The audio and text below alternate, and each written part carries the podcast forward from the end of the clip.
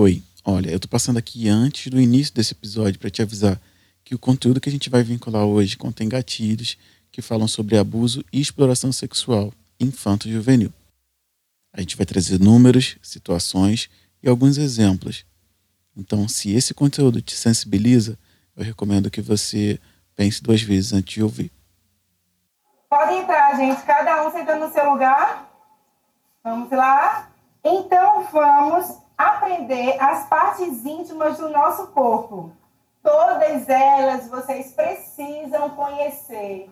Eu tinha 10 anos quando meu padrasto disse que me faria um carinho. Era de dia. Era de dia e estávamos sozinhos em casa. Ele disse que era melhor minha mãe não saber, pois ela não entenderia e ficaria com ciúme. O que são as partes íntimas do nosso corpo? Peito, as partes íntimas, bumbum, ela falou vulvinha e falou também o quê? Pênis, muito bem. Então ele colocou a mão embaixo da minha roupa, no peito e depois no bumbum. Fiquei paralisada, sem saber como agir. Queria que aquilo parasse, mas não sabia como. Só consegui ficar quieta e dura. Quando uma criança se apropria de conhecimento, quando uma criança se, se apropria de informação, que ela sabe o que é o corpo dela, que ela sabe o que ela quer, ela quer brincar, ou ela quer desenhar, ou ela quer abraçar o pai. Ela tem que saber é, como é que o corpo dela é, se limita ou avança no espaço. Depois, sempre quando minha mãe não estava em casa, ele vinha com o mesmo papo, a mesma mão. Aquilo me deixava confusa, pensando se era carinho ou não. Incomodada, não tinha outra reação a não ser ficar rígida. Pensar em enfrentamento à violência é pensar em desenvolver habilidades de autoproteção na criança, mas é pensar também em como fortalecer os adultos que cuidam das crianças. Nesse sentido, a gente tem a importância de trabalhar com a escola, com as igrejas, com as organizações comunitárias. Todo mundo que cuida da criança precisa ser capaz de lidar com essa questão. As medidas de autoproteção são importantes, mas não são suficientes.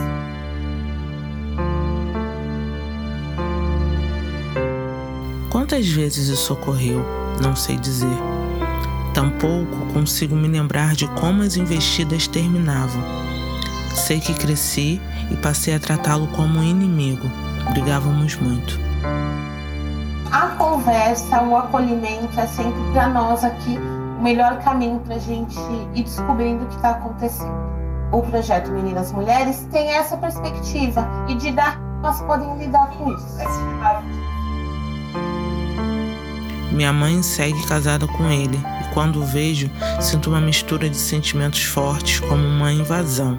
Odeio cumprimentá-lo com contato físico. Queria que ele desaparecesse. Mas não consigo falar nada. Clara, 30 anos, estilista. Eu sou Nara Dias. Eu sou Henrique Machado. Eu sou Victor Araújo. Eu sou Lucas Maciel. Eu sou Diego Silva. Esse é o podcast Pais Pretos.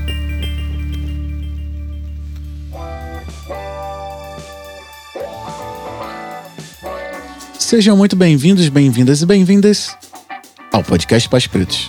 A nossa biblioteca preta em construção, onde a gente fala de criação, mas sem deixar de lado a ancestralidade, a pretitude e as parentalidades pretas.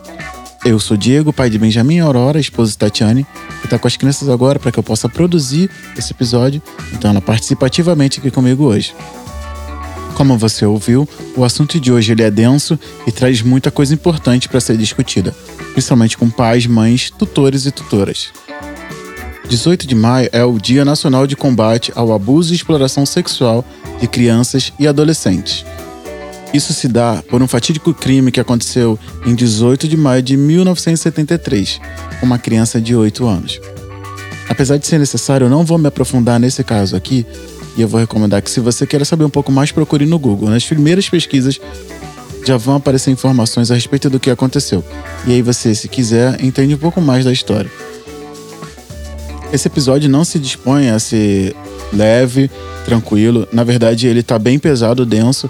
Eu fiquei bem mal depois que eu terminei de gravar, mas essa discussão é importante porque, como a gente vai ver mais à frente, estatisticamente, crianças pretas têm mais chances de sofrer qualquer tipo de abuso, violência ou exploração sexual. No episódio de hoje eu quero jogar limpo com você e alertar para o que pode acontecer duas casas aí do seu lado, no apartamento de baixo ou no de cima. Pode ser com aquele conhecido ou conhecida sua. Todo mundo é uma vítima em potencial. Então, é sobre isso que a gente vai falar hoje. E para ajudar a gente nessa conversa, eu recebi a Mariana Zam, que é porta-voz e advogada lá no Instituto Alana, que é uma organização da sociedade civil sem fins lucrativos, reúne projetos que buscam a garantia de condições para a vivência plena da infância. Bom, esse encontro ele já vinha marcado há muito tempo. A gente, antes dessa conversa, já tocou nesse assunto várias vezes. A última vez foi muito potente, falando com a Dani Nunes, onde a gente conseguiu fazer uma relação direta entre a falta de acolhimento de uma menina que passa por transição durante a puberdade sendo exposta a uma vulnerabilidade social, não tendo casas, e como a gente bem sabe, e vai falar bastante sobre isso aí, o risco social está ligado diretamente à vulnerabilidade, à exploração e ao abuso sexual. O artigo 227 da Constituição Federal exige que a lei imponha punição severa à violação da dignidade sexual de crianças e adolescentes. Então, é lei. E se é lei, a gente tem que zelar para que seja cumprida. O seu papel nisso tudo é ficar de olho, cobrar e coordenar. O que eu quero dizer é que essa segurança que a gente fala também é responsabilidade nossa. Então a gente vai para a troca que eu tive com a Mariana. Gostar ou não desse episódio, acho que nem cabe. Na verdade, na real, acho que você tem que ouvir e tomar para si o que precisa ser feito nesse sentido. Afinal de contas, todos somos responsáveis. Podcast Pais Pretos. Eu sou Mariana Azan, sou advogada no Instituto Alana e estou aqui hoje para falar com vocês, Diego, sobre exploração sexual infanto-juvenil. Pois é, e não tem como a gente continuar sem a nossa pergunta quebra-gelo, que é a que a gente faz para todo mundo. Não seria diferente hoje, talvez nunca seja, que é a seguinte: numa realidade alternativa em que o quilombo mais conhecido do Brasil prospera até os dias de hoje, eu te pergunto, Mariana, quem seria você nessa Palmares de 2022? Bom, Diego, olha, ouvindo os episódios do podcast, além de todo o conteúdo riquíssimo, eu fiquei muito reflexiva com as respostas dadas pelas pelos convidados a essa pergunta quebra-gelo, que na verdade para mim é uma pergunta quebra-cabeça. E aí, quem eu sou hoje, a Mariana, é, reconhecendo meus privilégios, eu vou copiar integralmente, peço licença a isso e vou dar os devidos créditos ao Rodrigo, do arroba mentirinha. E assim como ele disse no episódio que ele participou, é uma cidadã comum. E penso que em um constante de reflexão de quem eu sou nesse contexto social em Palmares de 2022. E aí também, Diego, nesse ponto, eu fiquei pensando que a gente pensar nesse Brasil, modelo de uma sociedade mais igualitária e mais justa, implica na gente pensar no Brasil que a gente sonha e que a gente acredita possível. Com certeza. É, e, sobretudo, falando no combate à exploração sexual infanto-juvenil, é a gente pensar num país que as crianças e adolescentes, sobretudo as crianças pretas, possam viver uma vida livre de violências e de abusos, tenham seus direitos é, assegurados com a prioridade absoluta, assim como a Constituição Federal determina no artigo 227.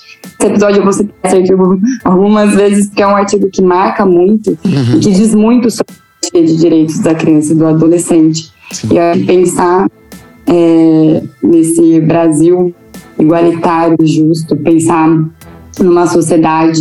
Não tem como a gente pensar numa sociedade mais justa sem pensar na garantia e efetivação de direitos de crianças e adolescentes e crianças e adolescentes pretas. Verdade.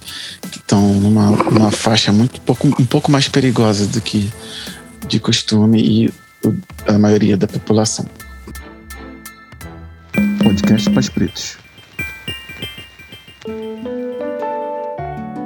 Bom, eu sou um homem preto de pele não retinta, uso bigode, tenho pouco cabelo, tô com um fone preto na minha cabeça, um microfone à frente, atrás de mim um ventilador e um armário branco de dispensa fechado. Bom, eu sou uma mulher de 20 anos, branca, cabelos escuros e na altura dos ombros. Estou é, vestindo uma blusa branca, um lenço colorido, óculos é, no formato redondo. E quem é Mariana Zan nesse mundo? Bom, é, Mariana Albuquerque, eu esqueci de colocar o sobrenome da minha mãe, e aí nessa sociedade não podemos esquecer de colocar os nossos sobrenomes das mães. Vai ser alijada é... do programa se não fizer isso. eu tenho que colocar, não, nossa, eu ainda falei, nossa, o sobrenome da minha mãe. É, Mariana Albuquerque, eu sou advogada no Instituto. É, o Instituto Alana é uma organização da sociedade civil sem fins lucrativos que deu com a missão de honrar a criança. E o Instituto hoje conta com programas como Criança e na Mesa, Criança e Consumo, Crianças da Escola, além de uma atuação engajada que busca a garantia de condições para a vivência plena das crianças e das adolescentes. Eu comecei a ter contato com a questão de direitos da criança e do adolescente e dos adolescentes é, quando eu comecei a trabalhar com crianças e adolescentes em situação de rua. E aí é, eu não gosto de dizer que eu desenvolvi uma pesquisa sobre, porque é uma pesquisa junto, uhum. sobre é, junto com crianças e adolescentes em situação de rua e pensar políticas públicas para essa população. Maravilha. Então não tem uhum. ninguém mais gabaritado para estar aqui hoje. Uhum. É, eu quero que quem está ouvindo a gente saiba que a troca de e-mails que eu tive com o Instituto Alana foi a maior troca de e-mails que eu tive na minha vida. Eu nunca troquei tanto e-mail. Parece que eu escrevi um novo testamento aqui só dessa troca. Mas finalmente. A, a troca de e-mail já foi um podcast, já foi um episódio já, do podcast. Já, já. Se demole uma temporada, porque, meu Deus do céu. Mas tudo deu certo para que a gente tivesse aqui. Deu certo. Os astros se alinhassem de verdade. Ótimo, então é muito bom ter você aqui e a gente vai com certeza desenvolver muita coisa aqui juntos, né? Bom, então vamos às nossas trocas, né, às nossas perguntas. E a gente vai começar por onde a gente sempre começa, que é a ancestralidade, falando um pouco da origem da questão que a gente traz aqui para o podcast. E aí eu vou para a primeira pergunta, que é a seguinte, Mariana: por que o dia 18 de maio é importante para o tema em questão, que é o combate à exploração sexual infanto-juvenil? Bom, Diego, é, eu só vou fazer, para responder essa pergunta, eu vou fazer uma pequena retomada histórica. É, o dia 18 de maio, ele é celebrado o Dia Nacional de Combate ao Abuso e Exploração Sexual de Crianças e Adolescentes, em memória à menina Araceli Crespo, de 8 anos de idade, que foi sequestrada e violentada e assassinada em 18 de maio de 73. Então, essa data foi definida como a data nacional de combate ao abuso e exploração sexual contra crianças e adolescentes. Então, é uma luta histórica pela garantia de direitos humanos de crianças e adolescentes. E aí essa data, é, a proposta dela é destacar a mobilização, sensibilizar, informar e convocar a sociedade para garantir que toda criança, todo adolescente tenha o direito ao desenvolvimento de sua sexualidade de uma maneira segura, protegida e livre de todas as formas de abuso e da exploração sexual. Uhum. É, a partir dos últimos anos, em especial agora no contexto da pandemia de Covid-19, a situação de violação de direitos de crianças e adolescentes, em especial a violência sexual, tem se agravado. Isso somado à crise sanitária, com o aumento da pobreza, do desemprego, a fragilidade dos serviços de proteção, por falta de investimento e orçamento público, transformam o 18 de maio de 2022 um dia ainda mais para a gente falar sobre é, o combate e ao abuso e exploração sexual contra crianças e adolescentes. Mas temos mais motivos ainda para falar sobre. É, mais adiante eu vou apresentar alguns dados a respeito dessa realidade brasileira. São dados assustadores, sobretudo no que diz respeito a crianças e adolescentes pretos. E aí, é, continuando falando sobre a data, o Fórum Nacional dos Direitos da Criança e do Adolescente, a Sociedade Civil do Conselho Nacional dos Direitos da Criança e do Adolescente, do CONANDA, é o Comitê Nacional de Enfrentamento à Violência Sexual contra Crianças e Adolescentes, a rede Equipate Brasil, o Fórum Nacional de Prevenção e Erradicação do Trabalho Infantil e a Coalizão Brasileira pelo Fim da Violência contra Crianças e Adolescentes vem remando o compromisso com a implementação do Plano Nacional de Enfrentamento à Violência Sexual contra Crianças e Adolescentes, uhum. ressaltando a responsabilidade do poder público e da sociedade em garantir os direitos da criança e do adolescente baseados na Constituição Federal e no Estatuto da Criança e do Adolescente.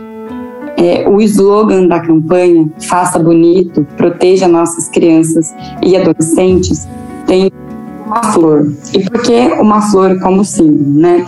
É uma lembrança dos desenhos da primeira infância e além de associar a necessidade de cuidado e proteção para um desenvolvimento saudável. Uhum. Esse símbolo ele surgiu durante oficinas com adolescentes em, em ações de mobilização do Dia Nacional de Combate ao Abuso e Exploração Sexual de Crianças e Adolescentes em 2008 e em 2009. Então, esse símbolo se torna oficial da de combate à exploração e ao abuso sexual de crianças e adolescentes.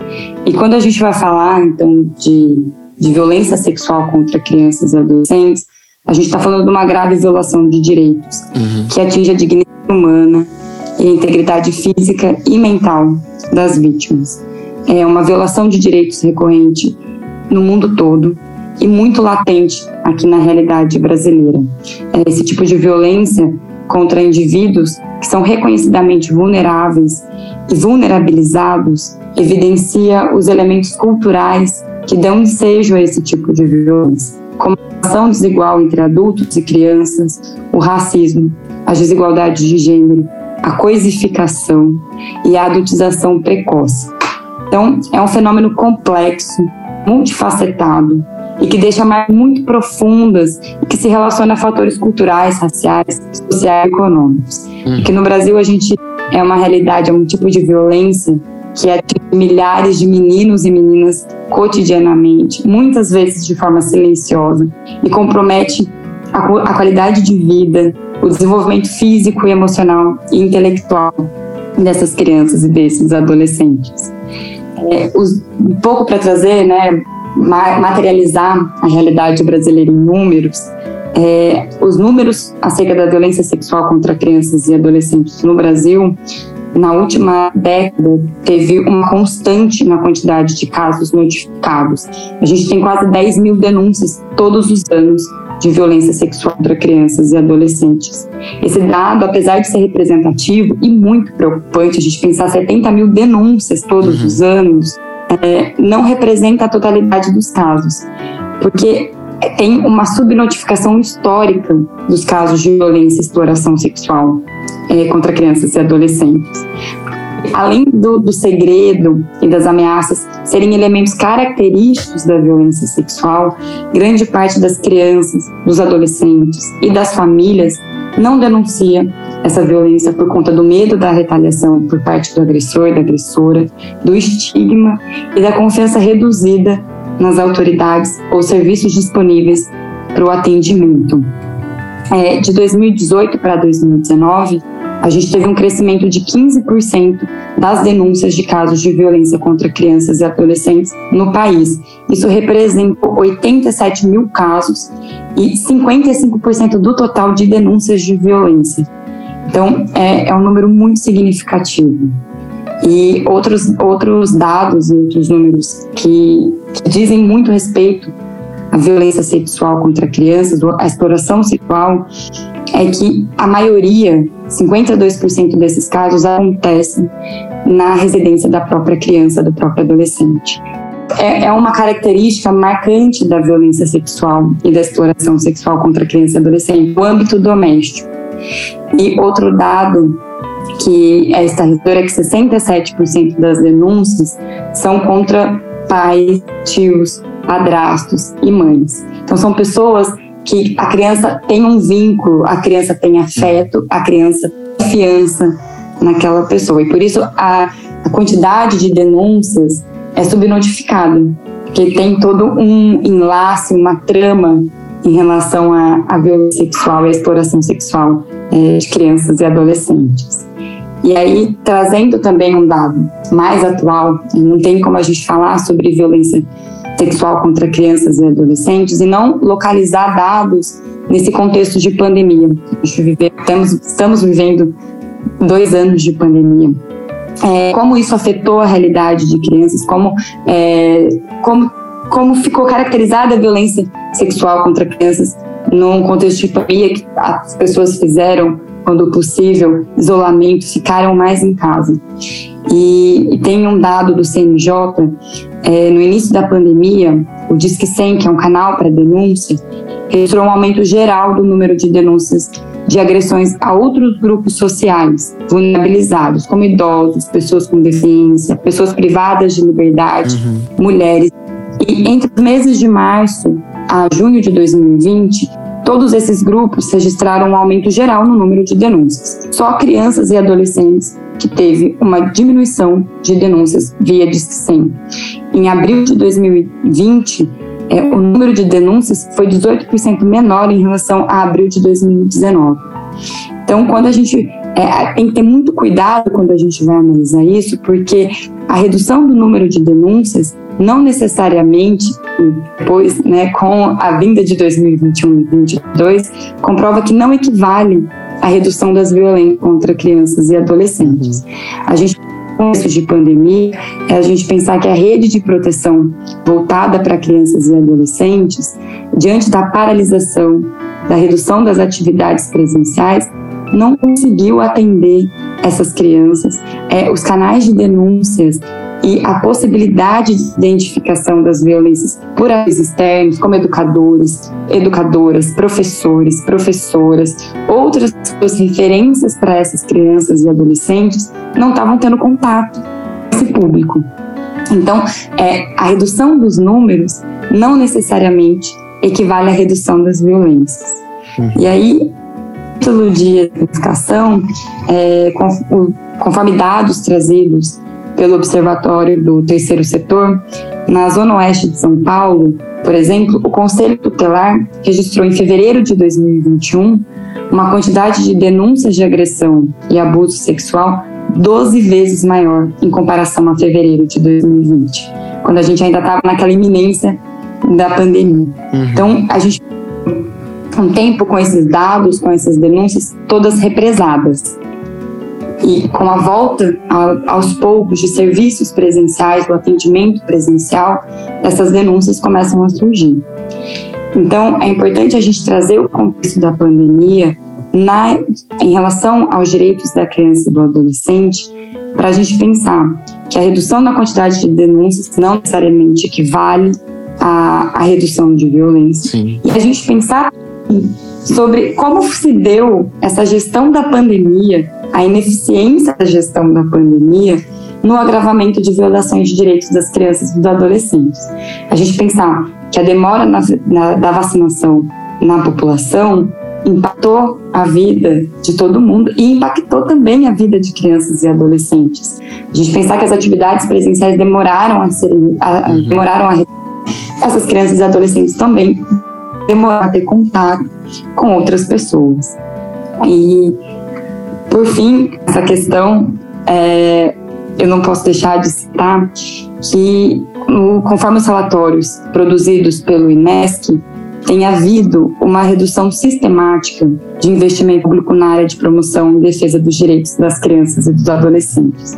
E aí, quando a gente fala do artigo 227 da Constituição Federal, a gente fala de prioridade absoluta de crianças e adolescentes, inclusive na promoção de políticas de prevenção de violência, e a gente fala também da prioridade absoluta de crianças e adolescentes no orçamento, com investimento público adequado uhum. para garantir o funcionamento sistema de proteção e garantia de direitos.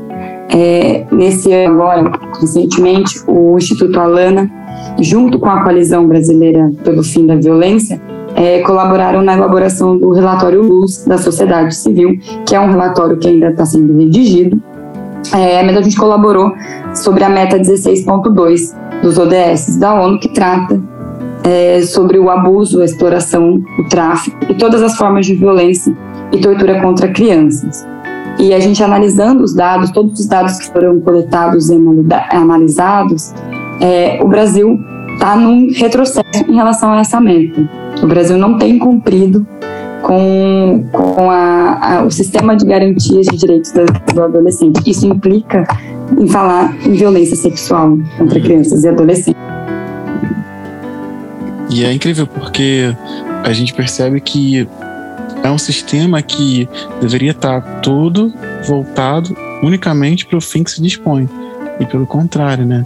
E eu acho interessante quando você traz o contexto da pandemia para isso, de como ele evidenciou o aumento de números de fato, mas também mascarou o número de denúncias, né?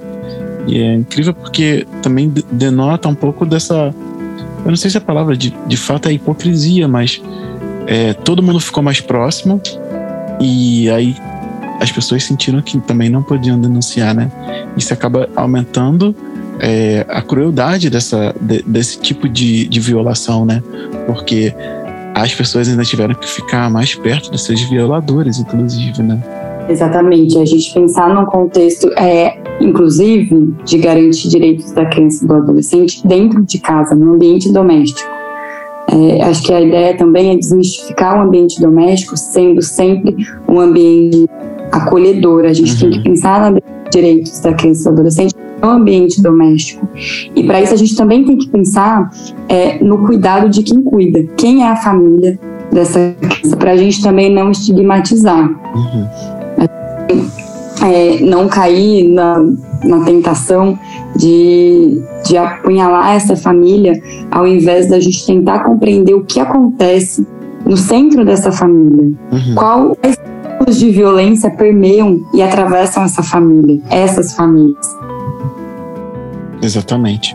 E isso, isso nos leva diretamente à nossa próxima pergunta que traz para o nosso âmbito, né? Que é como é que esse marco, na verdade, essa série de acontecimentos que são levantados em função do dia que sai esse podcast, que é o dia 18 de maio, como é que isso tudo influencia as famílias pretas em si? É, bom, Diego, para responder essa, essa pergunta, é, eu acredito que seria trazer mais dados ainda Sim. sobre o drama das histórias de famílias e crianças e adolescentes pretas. É, o Fórum Brasileiro de Segurança Pública e a Fundação José Luiz Egídio Setúbal, eles uma sobre o número de boletins de ocorrência. Então, a gente está falando sobre algo específico, né? Boletins de ocorrência registrados no primeiro semestre de 2021. Uhum. Essa pesquisa não foi no, no, Brasil todo, foram ao todo 12 estados que foram analisados. É, e nessa análise, é, foram no, só no primeiro semestre de 2021 foram registrados 24.761 boletins de ocorrência de casos de violência contra crianças e adolescentes. Então, se a gente for fazer a média aí, a gente tem por dia registrados 136,8 casos de violência contra crianças e adolescentes. Então, num dia, a gente tem esse número de, de, de registro de boletins de ocorrência. Então, assim, a gente tem que uhum. considerar que os casos que não chegam nem ser Exatamente. bem foi, né? denunciados. Exatamente. E essa pesquisa fez é, alguns recortes que eu acho que permite a gente analisar o panorama brasileiro uhum. da violência e adolescentes e vou trazer dados né, sobre é, a violência sexual, exploração sexual. Uhum. Então, no que respeito ao, ao, tipo de violência, foram, foram é, categorizados tipos de violência. E aí, nessa pesquisa, no primeiro semestre de 2021, é, teve aumento de, de registro de boletim de ocorrência em todos os tipos de violências. Então, lesão corporal, maus tratos, estupro, exploração sexual. No caso de exploração sexual, teve um aumento de 14,8%. É, eu falei em todos, mas é, me corrigindo, apenas no caso de mortes violentas intencionais que teve uma diminuição. Foram, teve uma diminuição de 25%. E aí agora a gente trazer mais concretamente quem são essas crianças, quem são esses adolescentes. Outra informação relevante diz respeito à categoria gênero. E aí, retirando os casos de mortes violentas intencionais, em todos os outros tipos de violência, vítimas são majoritariamente femininas. Então, no, no caso de lesão corporal, 77% das vítimas são meninas. maus tratos 51%, estupro 85% e exploração sexual 86%. Então, 86% das vítimas de exploração sexual são meninas. Uhum. E além da categoria de gênero, a pesquisa também considerou a categoria raça Exceto no caso de lesão corporal de maus tratos, em todos os outros tipos de violência, as vítimas são majoritariamente negras. Então, no, no caso de estupros, uh, meninas negras somam 51,6%. No caso de exploração sexual, são 53,6%. No caso de mortes violentas intencionais, somam 78,1%. Então, esses dados revelam para a gente que a violência contra crianças e adolescentes, além de aumentar, tem um grupo ainda mais vulnerabilizado: uhum. crianças e adolescentes negras e do sexo feminino. Então, essa pesquisa traz marcadores que se articulam de uma forma complexa e que demandam elaboração de políticas públicas, levando em consideração um contexto interseccional, com vistas a reduzir a desigualdade e priorizando a promoção da justiça social, a equidade e a inclusão sem discriminação. E aí eu também quero ressaltar, por fim, a importância de pesquisas sobre crianças e adolescentes levar em consideração outros marcadores sociais de produção de desigualdades. Eu trouxe aqui essa que, que trouxe que em consideração raça, gênero, tipo de violência, uhum. mas é importante a gente é, também levar em consideração pesquisas que, que levam em consideração crianças e adolescentes com deficiência, crianças indígenas uhum. e outros tipos de marcadores sociais, para que a gente possa é, ter um panorama. Mas essa pesquisa traz um panorama, é, evidencia para a gente um panorama já bem é, específico da realidade brasileira, quando uhum. a gente fala de violência contra crianças e adolescentes e exploração sexual. Não, é isso, porque então a gente percebe que não não exclusivamente, mas ela tem cor e gênero, né? E, e isso, isso traz a necessidade dessa conversa para cá hoje, porque a gente está falando de falando com pais e mães de crianças pretas em sua grande maioria, entendendo que elas estão à mercê dessas estatísticas, então elas estão de fato em um risco social que está aí eminente, que a gente só vai conseguir entender com informação. É, eu vou pedir sua licença para dizer, inclusive, que o programa de hoje ele pode parecer meio, meio denso e eu também nem tenho a.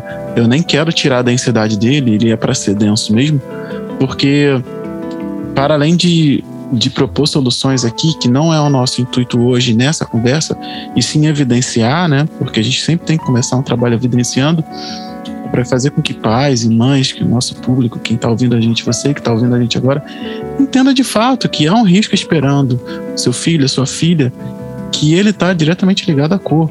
Isso aí tá bem óbvio. E o que Mariana está trazendo para cá, para a gente, são dados. Ela não está não tá inventando coisas. Então, tá aqui, tá posto. E aí a gente vai ter que começar a pensar em como prevenir na nossa casa, como conversar a respeito disso. Isso é algo que a gente vai falar um pouco mais à frente. Talvez não com tanta profundidade hoje, porque, como eu disse, eu quero basicamente alarmar as pessoas, mas a gente também não vai vir aqui alarmar sem trazer uma solução que com certeza a gente vai voltar no futuro para falar.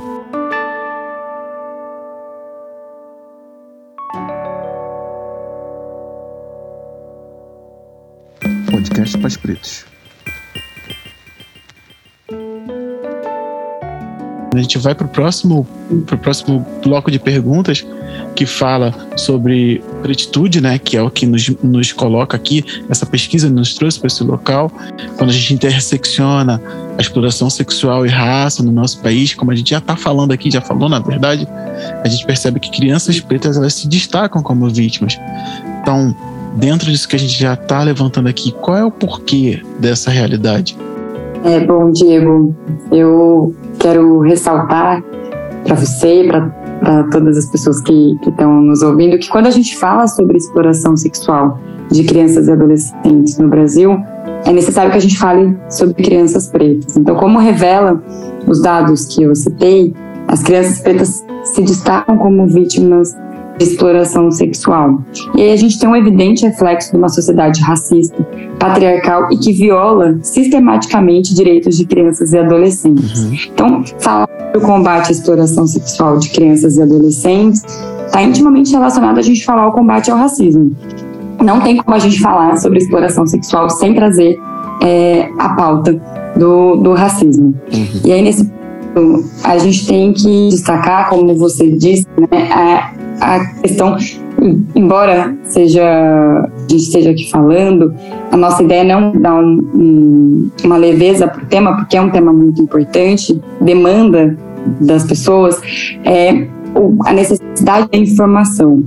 A gente às vezes tem a impressão de que não falar é como se não existisse. Uhum. E a gente não fala sobre exploração sexual e abuso sexual infanto-juvenil abre mais espaço para que isso aconteça, abre mais espaço para que seja camuflado e cada vez menos denunciado. Então, acho importante a gente trazer isso e a gente é, entender ter essa dimensão de que não dá para falar sobre violência sexual, exploração sexual de crianças, sem falar é, de racismo.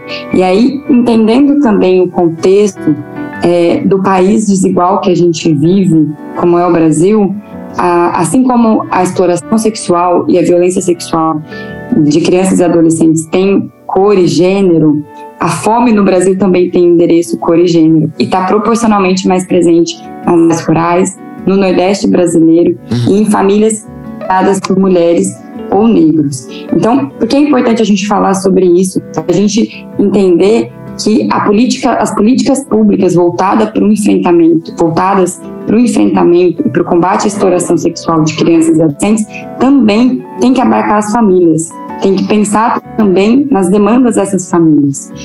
É, a gente, é, os dados mostram, né, na pandemia, a, a Rede Brasileira de Pesquisa em Soberania e Segurança Alimentar e Nutricional foi, realizou uma pesquisa em dezembro de 2020. Então, antes do momento mais grave da pandemia no Brasil e quando ainda estava sendo pago o auxílio emergencial de 600 reais. E essa pesquisa, né, na época, em dezembro de 2020, o total de 211,7 brasileiros é 116,8 milhões estavam convivendo com algum grau de insegurança alimentar. É, 13% das crianças brasileiras deixaram de comer na pandemia. É, as consequências econômicas causadas pela pandemia, a gestão ineficiente, projetam um cenário de redução da, da, renda das famílias brasileiras, o que vulnerabiliza e acentua ainda mais um panorama de violação sistemática de direitos da criança e adolescente. Então, a gente é, tem que trazer também todo esse texto de vulnerabilidade, de esses eh, grupos que são vulnerabilizados no contexto brasileiro. É, quando a gente fala sobre infâncias, a gente precisa levar em consideração essas demandas específicas e essas, esses dados evidenciam como essas violações se conectam num contexto maior e estão intrinsecamente relacionadas. A gente está falando de violação sexual e exploração sexual. É, e, obviamente, é, viola direitos da criança e do adolescente. Mas qual é o panorama brasileiro de violação? A gente tem violação do direito à fome, à vida, à educação, à sexualidade. Então, as crianças brasileiras estão vivendo um, um contexto de sistemática violação. E aí, nesse ponto, eu acho que é importante a gente trazer, é, ainda mais no podcast, é, no, voltado para paz, pretos e, e para a sociedade, para quem não estiver ouvindo, uma inovação que a Constituição Federal trouxe e que a gente não pode perder de horizonte, a gente não pode perder de mente, que é a responsabilidade compartilhada. Sim. Quando a gente está falando de direitos do adolescente, a gente não está falando só da família, gente não está falando só do Estado, a gente não está falando só da escola ou só da comunidade, a gente está falando de uma responsabilidade compartilhada.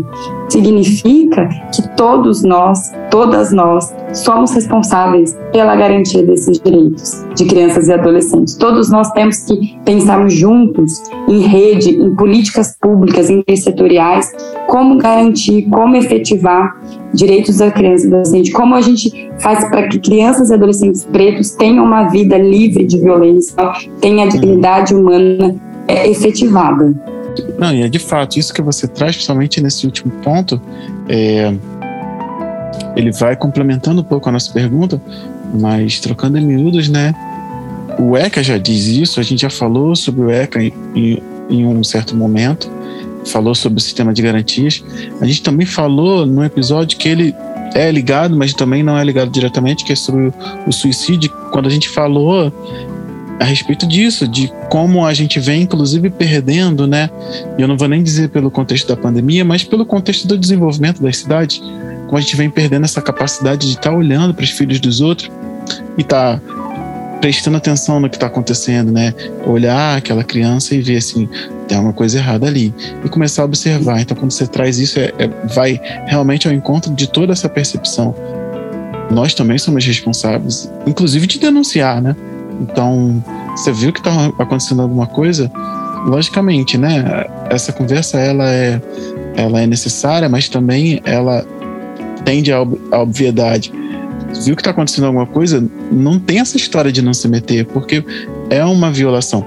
E aí, como, quando você traz, né, quando a gente está falando principalmente em relação à exploração sexual, ela acontece dentro da minha visão é, quando, como, como você já trouxe também brilhantemente, quando uma série de outras violações já estão acontecendo. Então, creio que via de regra não é um único caso, né? Se chegou a esse ponto, já vem de uma escalada. Então, qual o papel nosso como tutores, pais, mães, vizinhos, tios, tias, enfim, de observar, né?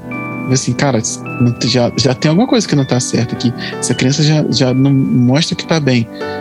Atentar, porque pode ser porta para algo muito mais complicado, muito mais, muito mais grave, né? Acho que a gente pensar, Diego, como, é exatamente isso.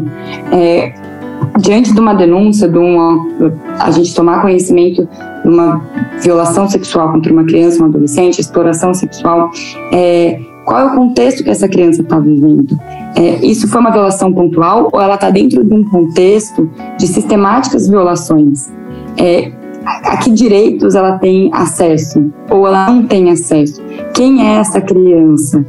E pensar também, e eu acho que dentro dessa, dessa ótica da, da responsabilidade compartilhada, é a perspectiva de cuidar de quem cuida das crianças. Uhum. Então, vamos, por exemplo, uma mãe que trabalha o dia inteiro e a criança tem que ficar com os vizinhos, com parentes ou com pessoas é, de confiança por falta de vaga em creche. Uhum. Essa criança pode colocada em risco por uma falta de uma política pública de educação. É, como a gente faz, como comunidade, para atuar é, para selar e interromper os ciclos de violência e de violações sistemáticas de direitos. Sim. Porque essa responsabilidade compartilhada é justamente isso. Quem somos nós nisso? O que podemos fazer? Qual é a nossa é, alçada? O que está a nossa alçada? Uhum. Não, de fato. E ainda falando sobre esse tópico, né? Dentro das, das pesquisas que eu trouxe aqui, como a gente sempre é bombardeado pela mídia, enfim, não é algo que está distante da fome, a exploração sexual. Como a gente já levantou, violação de direitos. Mas muitas das vezes é pra, por comida, por dinheiro para comprar comida, por coisas básicas. Que se os direitos, se a gente for lá é, pesquisar lá no ECA, no Sistema de Garantias Básicas, no Sistema de Garantias do ECA, se a gente for lá e pesquisar, falhou algum daqueles, daqueles direitos, daquelas garantias, se uhum. foram, se falharam, a gente já está em vulnerabilidade. E isso pode ser porta. Então, assim, a criança, adolescente, primeiro que ela não vai se prostituir, ela vai ser explorada. E não vai ser à toa, que faltou alguma coisa. Eu tô batendo muito nessa tecla porque eu queria deixar muito explícito que faltou uma coisa ou outra ali, esse caminho ele é muito plausível. a gente está falando de um Brasil de 2022 que voltou ao mapa da fome, que tem uma, uma pobreza que já está exacerbada. Então, não é algo factível, não é algo que poderia acontecer. Isso está acontecendo. Os números que Mariana trouxe já dizem, isso está acontecendo. Hoje mesmo foram, foi uma média de, de mais de 100, de 100 denúncias, de boletins de ocorrência. Ou seja, e como a gente já falou, e os que não foram, foram denunciados? Eu achava muito achei muito importante a gente repetir isso aqui, para a gente continuar nossa conversa e eu vou para a próxima pergunta, que é que traz ali um pouco dessa, dessa visão até colonialista dos corpos pretos. A gente não vai aprofundar nisso aqui agora também, mas a gente sabe que existe da hipersexualização de corpos pretos. Então queria saber de você aí dentro do, do que você traz, né, com, com, com as suas abordagens, o que, que a hipersexualização e a objetificação de corpos pretos contribui nesse fator, nesse processo que, junto da vulnerabilidade social, pode acarretar no abuso e na exploração sexual infanto-juvenil. É bom, é, com certeza a objetificação e a hipersexualização de corpos pretos contribui para essa realidade, para esses dados sobre abusos e exploração sexual de crianças pretas, né? considerando a nossa estrutura social que marginaliza e violenta corpos negros, a, a exploração sexual de crianças pretas é uma realidade. E aí a vulnerabilidade social relaciona-se aos ciclos de violências que não são prevenidos e não são rompidos. Uhum. É como você trouxe, né? a gente está nos direitos da criança e do adolescente a partir do EC, da Constituição Federal, é, que deveriam ser a prioridade absoluta e que está na Constituição Federal e no ECA como prioridade absoluta e não são garantidos. Então, é a gente pensar que é, e ressaltar que violências, abusos, exploração sexual podem gerar consequências físicas, sociais e psicológicas graves a curto e longo prazo. E não apenas para as crianças, mas também para suas famílias e comunidades. E aí a gente pensar né, nesse contexto de vulnerabilidade social e, e vulnerabilização desse grupo, desses grupos de crianças pretas é a gente pensar nos riscos elevados de gravidez precoce, é a gente pensar nas dificuldades na escola, é, evasão escolar, contágio por infecções sexualmente transmissíveis, outros agravos de saúde física e mental decorrentes das violências. É importante também a gente ter em conta, eu gosto de ressaltar isso, Diego, é, que a confusão é, é, importante ter em conta a, a, confusão de emoções e sentimentos que podem afetar as crianças e adolescentes vítimas desse tipo de violência, como a culpa, a raiva e até o afeto que podem sentir, né, pelos agressores, pelas agressoras, uhum. porque muitas vezes, como pelos dados, são pessoas próximas e de confiança. Todos esses são componentes de acentuação de um contexto de vulnerabilização social. E como a gente disse anteriormente, dá para a gente falar de políticas públicas que não sejam intersetoriais, que não sejam interseccionais, que não sejam integradas, que não contem com um atendimento dedicado para esse tipo de, de violência e que leve em consideração, tem que levar em consideração demandas específicas é, dessas crianças, dos grupos específicos de crianças. Então, para a gente combater a exploração e o abuso sexual infanto-juvenil, a gente tem que ter em conta é, esse contexto interseccional uhum. que está totalmente relacionado à vulnerabilidade social e a, e, e a questões específicas, a demandas específicas de alguns grupos. Perfeito. Eu acho que não tem como ficar subjetiva essa questão. Ela é muito objetiva, muito, muito ilustrada por números, por marcadores bem específicos e a gente não tem como correr, né? Eu não vou, eu vou, eu vou ser repetitivo sim, falando. Crianças pretas são um alvo em potencial. A gente precisa ficar muito atento.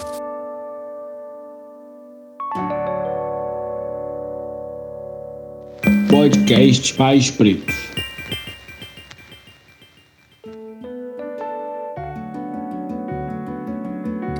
É, eu vou ser repetitivo aqui nessa questão porque ela é necessária de que seja repetida que crianças pretas são alvos em potencial de diversas violências por diversos marcadores, diversas, diversas questões que já foram trazidas para nossa conversa. E aí, por isso, a gente vai continuando para falar com esses pais, né, com esses tutores, com as pessoas que permeiam o universo das crianças. E a gente vai para a parentalidade, que é o último bloco de perguntas nosso aqui. E aí eu vou direto para o primeiro tópico desse bloco, Mariana. É que, na sua opinião, como é que a gente deve falar sobre abuso sexual com os nossos filhos e filhas? Bom, Diego, vou ressaltar, né, mais uma vez, que a importância da gente falar sobre violência sexual, exploração sexual contra crianças e adolescentes. É importante a gente falar com as crianças, é importante a gente falar em outros espaços, como por exemplo aqui. Uhum. É, e presente, né, a ideia de a gente não falar sobre não existe. E aí a exploração sexual, o abuso sexual é uma realidade, é uma realidade brasileira. Como você ressaltou, crianças pretas são um alvo em potencial, então a gente precisa falar sobre isso. E aí, é, falar sobre, primeiro de tudo, já é uma ferramenta de prevenção. Então, nesse ponto, a, a educação sexual nos núcleos familiares e nas escolas, nos espaços comunitários, além de estar alinhada à responsabilidade compartilhada que a gente comentou, é, permite que crianças e adolescentes identifiquem situações de abuso sexual. Uhum. E aí, para isso, podem ser utilizados recursos pedagógicos, recursos lúdicos e ele é adequada para cada idade. Uhum. Então, é necessário que a gente fale sobre, é necessário que a gente fale com elas, com eles, e é necessário que a gente fale várias vezes. Uhum. E a gente tem ótimos exemplos de materiais para serem acessados nesse sentido. Eu vou trazer alguns exemplos, até para quem está ouvindo a gente possa acessar, para que não fique muito é, abstrato, porque a gente falar em vários materiais. Então, vou trazer alguns exemplos de materiais que são acessíveis, que estão disponíveis. É, um deles é o livro infantil Pipo e Fifi, ensinando proteção contra a violência sexual, é, de autoria da Caroline Arcari, que é pedagoga e mestre em educação sexual pela Unesp. É, além disso, é, em parceria com a Childhood Brasil, a Fundação Vale e a Unicef Brasil, o canal Futura criou é, as séries Que Exploração é Essa? Que Abuso é Esse? E aí, em 2018, a Childhood Brasil e a Unicef Brasil e o canal Futura lançou a série Que Corpo é Esse? Para alertar educadores, crianças, adolescentes e famílias sobre o conhecimento do próprio corpo, importância da autoproteção e do respeito ao direito à sexualidade. As três séries fazem parte do projeto Crescer Sem Violência, que objetiva abordar então o tema da violência sexual praticada contra crianças e adolescentes. Essas narrativas elas fazem o uso da linguagem lúdica para tratar, tratar desse tema que é super importante, que é denso, mas é, e, e trazem um aprofundamento sobre os debates é, sobre violência de uma maneira adequada para que seja trabalhado com crianças e adolescentes. Além disso, é, a gente tem a campanha Defenda-se, que promove a autodefesa de crianças contra a violência sexual por uma série de vídeos educativos com uma linguagem acessível, amigável e preventiva, é, que são apropriados para meninas e meninos entre 14 e 12 anos de idade. As histórias elas apresentam situações do dia a dia em que as crianças têm condições reais de agir preventivamente para sua autodefesa, especialmente pelo reconhecimento dos seus direitos sexuais e de estratégias que dificultam então a ação dos agressores. O Instituto Alana, em 2020, junto com o Liberta, que também é uma organização especialista no tema, lançou um documentário que chama Um Crime Entre Nós, que aborda a exploração sexual de é, crianças e adolescentes. O filme contou com a participação de especialistas, levantou dados e ouviu depoimento de mulheres ele está disponível de forma gratuita no site Videocamp e outras plataformas. Mas no site do Videocamp é possível organizar uma sessão de discussão do conteúdo e baixar o material de apoio para guiar essas discussões, especialmente com adolescentes. Uhum. E aí, por também, Diego, é, a Sociedade Brasileira de Pediatria listou 10 coisas importantes de serem faladas para crianças e adolescentes sobre abusos sexuais. E eu acho importante a gente trazer aqui é, para que a gente saiba disso, para que a gente reflita sobre isso, para que a gente pense se a gente já falou sobre isso com crianças e adolescentes, uhum. com filhos, é, sobrinhos, com conhecidos, tamanha importância disso ser falado com crianças e adolescentes. Então, primeiro de tudo, é, a primeira coisa importante é falar sobre partes do corpo, nomear corretamente as partes do corpo. Então, o nosso corpo é uma coisa, é uma parte real e ele precisa ser tratado e respeitado como uma realidade e não como fantasia. Então, não fantasiar nomes, dar nomes às partes do corpo. É, a segunda coisa que foi listada, né, importante, é ensinar que as partes do corpo são íntimas. Então, trazer para a criança porque é, porque é chamado como íntima, que a mesma mãe, mesmo pai, pessoas que sejam responsáveis por aquelas crianças e adolescentes, então não podem tocá-la, não podem tirar foto. É, então isso traz para a criança também um, o que é o limite do, do corpo, né? A, o, ensinar o porquê é íntimo. E aí a terceira coisa eu já adiantei, né, que ensinar os limites do corpo, não deixar ninguém tocar a criança, ninguém é, incomodar a criança. É importante também trazer algo que eu acho relevante, que é sobre cócegas, né? Porque a gente às vezes fala tocar e às vezes a gente não entende a cócega como algo desrespeitoso. Então, ensinar para a criança que, mesmo que alguém esteja falando, olha, isso é cócegas, a criança pode sim falar não e reconhecer que aquilo pode estar. Tá, é, é, como é a palavra, gente? Ultrapassando um limite da, da criança. Eu vou te interromper rapidamente, porque claro. você falou das cócegas, e é um exercício que a gente sempre faz aqui em casa, eu vou trazer a minha experiência, né? Cócegas, dentro do meu ponto de vista, as cócegas são um dos melhores marcadores para você ensinar limites e consentimento. Porque a Exato. criança, a criança ela vai sentir cócegas e ela vai pedir para parar. E a gente sempre fez exercício, esse exercício com as crianças aqui. Quando ela disser para, a gente para. Então, assim, é legal fazer cócegas na criança, ver ela gargalhando assim. Ela vai pedir para parar. E nessa hora, eu tô trazendo a minha experiência como pai. A gente fala, o papai parou porque você pediu. E eu acho que isso aí já traz, traz para muitos locais. Então, as crianças aqui, quando elas não querem ser tocadas de nenhuma forma, e elas são tão fofinhas que a gente quer apertar e abraçar o tempo inteiro, elas já sabem dizer não e o para, sabe? E o consentimento ele vai entrando de maneira empírica nessa, nessa questão. Eu queria só pontuar porque isso é uma coisa que a gente aplica aqui em casa em relação às cócegas. Por favor, pode continuar.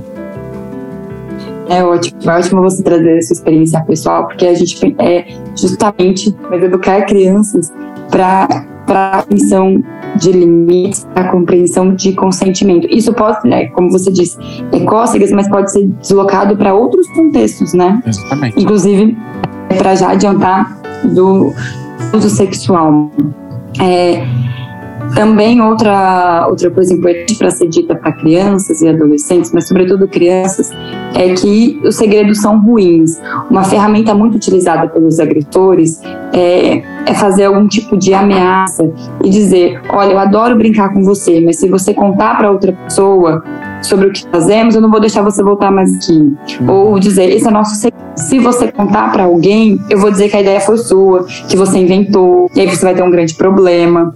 Ou ameaçar mesmo. A mãe pode morrer atropelada se você contar o nosso segredo. Então, trazer para a criança que não importa o que alguém fale para ela, os segredos sobre tocar partes do corpo são ruins e devem ser ditos. Então, fazer também esse laço de confiança de que a criança pode trazer, é, pode contar algo que foi dito que não deveria ter sido contado, que não poderia ser contado.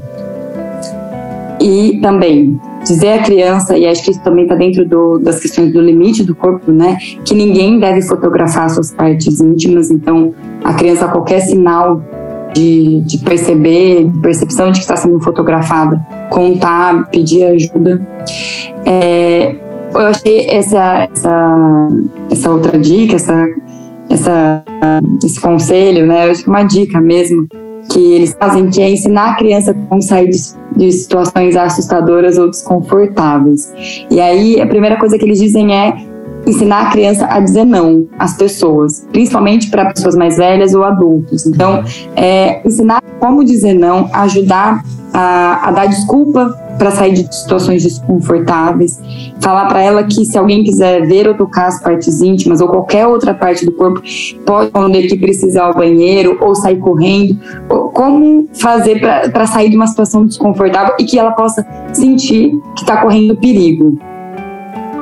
É, além disso, também criar uma palavra código, isso eu achei interessantíssima, criar uma palavra código para a criança usar quando ela se sentir insegura com medo. Isso dentro do espaço familiar, isso numa escola, é, a criança conseguir utilizar de um método, esse parece um método lúdico, mas muito efetivo, ter um código e a criança se sentir segura, criar um laço de confiança que ela pode usar um código para um, sinalizar que ela tá insegura ou que ela tá com medo, que ela tá percebendo algo que não tá agradando, que ela tá se sentindo desconfortável. Uhum. É, é essa é a, a, a, oitava, né, que tá super conectada a, a, a não contar segredos, a, a falar para a criança que ela deve contar os segredos, que não há segredos em relação a, a partes do corpo, é ressaltar que ela não vai se dar mal, que ela não vai ter, que ela não vai ser punida em contar segredos do corpo. Então, dizer para a criança que não importa o que aconteça, sempre contar para alguém de confiança, é, para o pai, para a mãe, para outra pessoa de referência. Então, que ela jamais vai ser punida, que ela jamais vai ser criticada, que ela jamais vai ser agredida. Então, é, ela se sentir confortável, um espaço seguro para caso ela se, se sinta em risco ou de fato aconteça alguma violação, alguma exploração, algum abuso. É, e aí, por fim, dizer que mesmo que ela conheça a pessoa ou mesmo que seja outra criança, essas regras continuam sendo as mesmas. Uhum. Então, é, é, é, muito pesado, é muito denso isso, né? Dizer para a criança, olha, mesmo que você confie nessa pessoa, se qualquer uma dessas coisas acontecer, você tem que contar é, criar um laço de confiança e também trazer um pouco para a rede do que significa a violência sexual contra a criança. É, ressalto também, né? Eles fizeram uma ressalva que está super conectada à sua experiência é, pessoal de que um toque no corpo pode fazer cócegas ou pode parecer legal, mas que a partir do momento que for desrespeitoso é para a criança é, sinalizar e que isso deve ser respeitado. E eu vou deixar a lista também no post é, que vai estar tá linkado a esse episódio. Essa semana que o episódio sai, a gente vai estar tá falando bastante disso. Então, é, essa lista vai ser um post exclusivo que a gente vai trazer para que as pessoas também não percam. Além disso, eu vou deixar a lista na descrição desse episódio, vai ficar uma descrição gigante, mas eu vou deixar essa lista se, se o nosso servidor permitir, vai ficar lá também para livre consulta. A gente falou a respeito das coisas que a gente deve falar com os nossos filhos, a respeito da prevenção, e eu queria que você trouxesse também para a gente o que, que a gente tem que falar com os adultos a respeito disso. Bom, acho que com os adultos esse, esse assunto tem que ser tratado constantemente. Acho que tem que ser uma, um assunto pautado entre famílias, entre amigas, entre amigos, entre professores, professoras, em todos os ambientes possíveis. Acho que nosso papel enquanto pessoas adultas e pensando na responsabilidade compartilhada uhum. é a gente levar máximo de informação possível, é, é a gente se informar o máximo possível para que a gente possa prevenir, para que a gente possa agir para que a gente saiba que violência sexual e exploração sexual contra crianças e adolescentes existe. Existe no Brasil, existe em relação a crianças e adolescentes pretas. Então, é importante que ah, pessoas que atuam diretamente ou indiretamente com crianças e adolescentes, pessoas pais, pessoas não pais, pessoas mães, pessoas não mães, enquanto sociedade, tem um papel na prevenção e também é, no, no rompimento na erradicação, no combate à violência contra crianças e adolescentes, é violência sexual contra crianças e adolescentes. Então, é a gente, enquanto sociedade, tem um papel, enquanto pessoas adultas, a gente também tem um papel de tratar esse tema com o máximo de seriedade e de gravidade possível, né? Como a gente diz, é um tema denso, é um tema que muitas vezes assusta, que a gente não uhum. quer falar sobre, que a gente tem que falar. Com certeza. Vamos para o intervalinho e a gente já volta.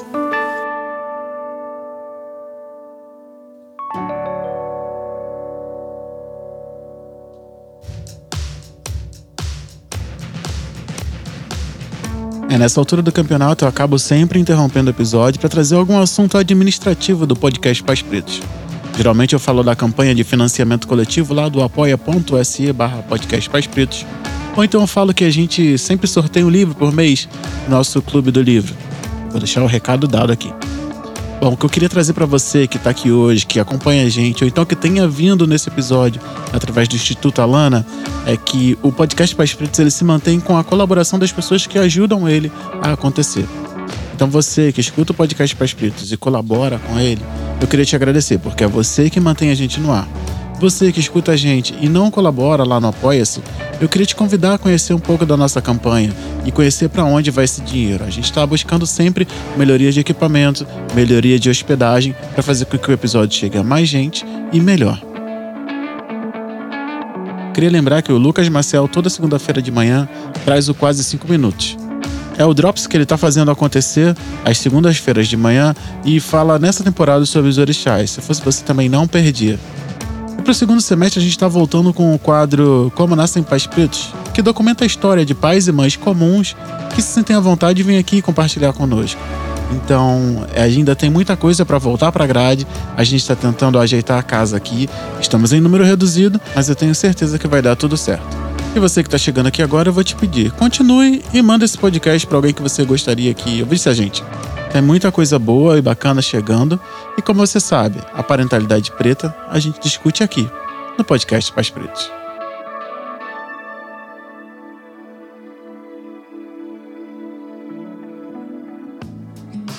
Bom, então voltando ao nosso intervalo, a gente teve uma conversa densa, necessária, com bastante informação, bem garimpada, né, com um propósito. E aí eu queria saber de você, Mariana, o que, que, que você achou da nossa troca? O que mais de mensagem você quer deixar? Alguma mensagem final que você queira deixar para as pessoas que estão ouvindo a gente, ainda à luz desse dia 18 de maio tão importante para a prevenção do abuso e da exploração sexual infanto-juvenil? Bom, Diego, eu achei a nossa troca de hoje incrível. Eu quero mais uma vez agradecer pelo espaço, pelo convite. Eu acho que eu quero ressaltar mais uma vez, sendo bem repetitiva. Por favor, seja. Que a gente tem muito que falar sobre o combate à, viola à violação, à violência sexual e a exploração sexual infanto-juvenil.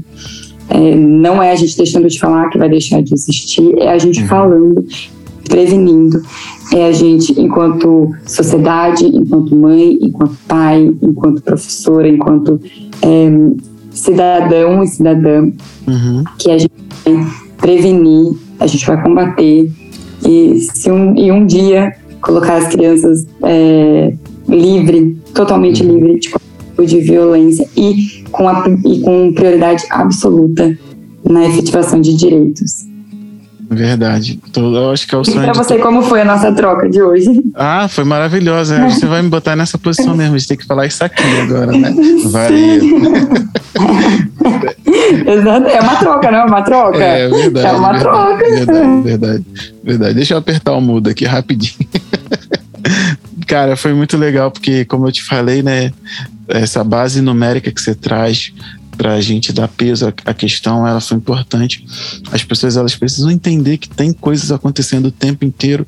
A gente vive de estatísticas, a gente fala muito de estatísticas, mas trazer esses números para nossa conversa, e os que permearam, o início da nossa troca, é, só dá um peso e denotam a urgência da discussão desses fatores. Então, é, eu achei que foi muito bom, muito sensível da sua parte ter trazido tamanha informação é, de maneira tão bem organizada para cá e isso só faz com que esse episódio ele ganhe o peso que ele merece e a densidade que ele merece ter de fato. E eu queria te agradecer de verdade.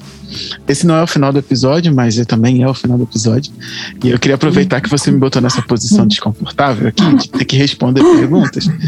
E queria te agradecer novamente por ter vindo aqui falado com a gente, ter disposto o seu tempo o seu estudo, o seu conhecimento e, e dividido coisas tão importantes conosco aqui hoje. Queria te agradecer mais uma vez em nome dos pais e mães que escutam a gente, como eu tenho feito ultimamente, em nome dos meus filhos também. E dizer muito obrigado e que, por mim, por hoje é só. Se você quiser dizer mais alguma coisa, o microfone é seu. Quero só agradecer também, Diego. Muito obrigada. Obrigada a é, todo mundo que fez acontecer, que conseguimos acontecer. E, e é isso, estou à disposição. Eu, eu que agradeço. Muito obrigado, Mariana. A gente vai ficando por aqui. E... Bom, eu espero que essa conversa tenha atingido o objetivo principal do que eu queria fazer aqui, que era atinar a sua percepção para as possíveis transgressões que os nossos filhos e filhas e filhas possam sofrer no futuro. Muito disso depende da atenção da gente, e a atenção da gente depende do conhecimento. São informações que a gente não pode perder. Esse episódio, como eu disse várias vezes, repito agora, foi um episódio denso, mas ele foi necessário, porque, diferente de propor soluções para isso, a gente precisava alertar a quem está aqui com a gente a respeito dos perigos iminentes. Eu espero que daqui a um ano a gente possa montar um episódio em que traga a contrapartida disso tudo, que traga iniciativas que trabalhem em prol disso e que a gente conte somente coisas boas a respeito disso. Logicamente, eu vou referenciar esse episódio aqui no futuro para que a gente não parta do zero. E aí a gente traz coisas boas, iniciativas boas, promissoras e casos onde a prevenção salvou, entre tudo, vidas pretas. A realização desse episódio só foi possível graças a Mariana Zan, que veio aqui representando o Instituto Alana. O roteiro ficou por minha conta, a sonorização e edição ficaram por conta da Mais 3DB Áudio, o relato do início do episódio veio do site Agência Patrícia Galvão. Quem dramatizou pra gente foi a Thaís Espírito Santo, escritora do Achante, nossa pretinha.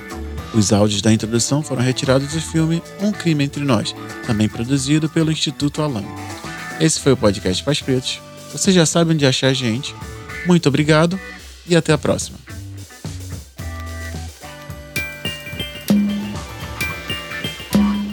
Eu sou Nara Dias. Eu sou Henrique Machado. Eu sou Victor Araújo. Eu sou Lucas Maciel. Eu sou Diego Silva. Esse é o podcast Pais Pretos.